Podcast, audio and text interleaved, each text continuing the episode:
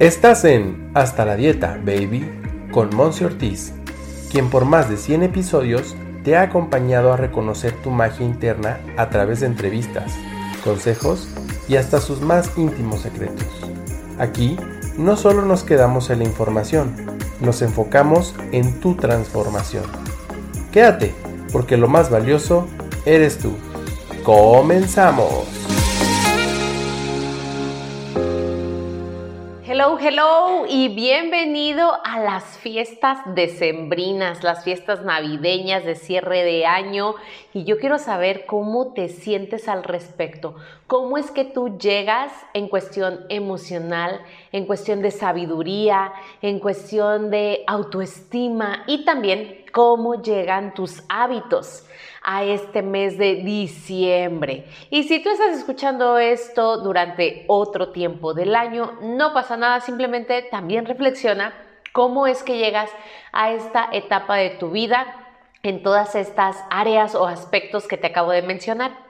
Y es bien noble el que nosotros podamos detectar que para estas fechas en particular eh, en las que hay más, voy a decirlo así, más alboroto, más fiesta, más celebración, más unión entre amigos, familia y demás, también hay esta parte de que se nos remueven las emociones, se nos van para un lado y para el otro y habemos muchos de nosotros, porque voy a confesar aquí que yo en algún momento dado me he sentido así, que presenciamos cierta soledad, cierta angustia, ciertos estados de depresión y de ansiedad más agudos, es decir, más elevados que en algunas otras temporadas, que en algunos otros momentos. Y vamos a ponerlo en esta perspectiva.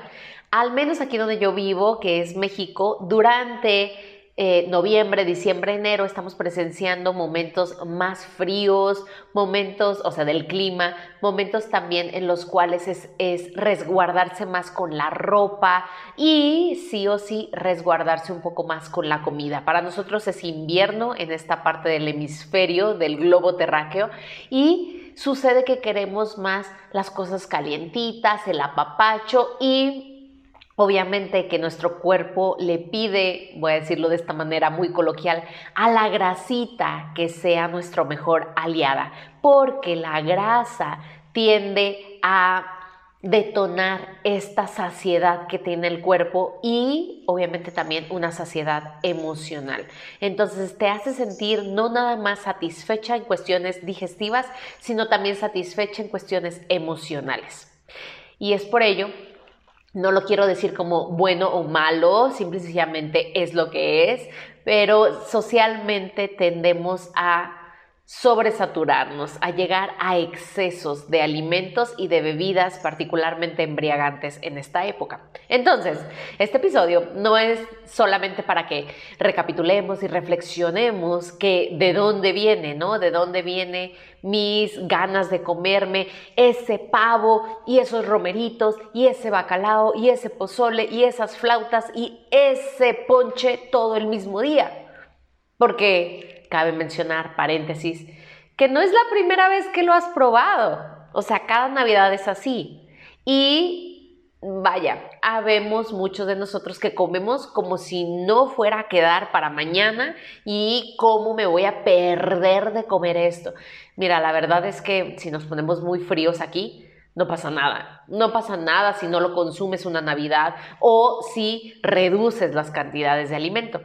Así es que aquí también vengo a recordarte que te tienes a ti y que has hecho diferentes esfuerzos durante el año, diferentes enfoques de ejercicio, de alimentación, de talleres, de coaching que has tenido conmigo o con alguna terapeuta extra que te han llevado a sentirte mejor, a verte mejor y que entonces en verdad yo considero que no necesitas de estos momentos de excesos para para nada. O sea, iba a decir para sentirte mejor, pero ni para eso, porque hay más posibilidades de que llegue tu euforia por los cielos y que luego de esa forma igual caiga y que entonces sea esto contraproducente. Entonces, súper, súper recomendado. Es un solo tip el que yo te voy a dar el día de hoy que a mí me funciona espectacular es la parte de continuar, voy a decirlo así, continuar con ese hábito, esa rutina que ya tienes a favor de tu salud, a favor de tu alimentación balanceada durante el día. Entonces, voy a poner un ejemplo. Si ya sabes que te vas a ir a una posada, una reunión, una comida, vamos a ponerlo esto, una comida o una cena, porque generalmente son comidas o cenas las que más frecuentamos, no te olvides de que tu desayuno siga siendo como ya lo llevas. Yo, por ejemplo, es mi agua tibia con limón y vinagre de manzana por las mañanas, después desayuno, o sea, rompo el ayuno con una lechita dorada y luego me tomo mi jugo verde de verduras principalmente y me tomo una malteada de alguna proteína que yo tengo aquí en casa con alguna fruta o un, un yogur griego con algo de fruta o, o sea, algo muy ligero porque yo ya sé que viene esta parte de la posada, de la reunión, en donde sí quiero comer sin culpas.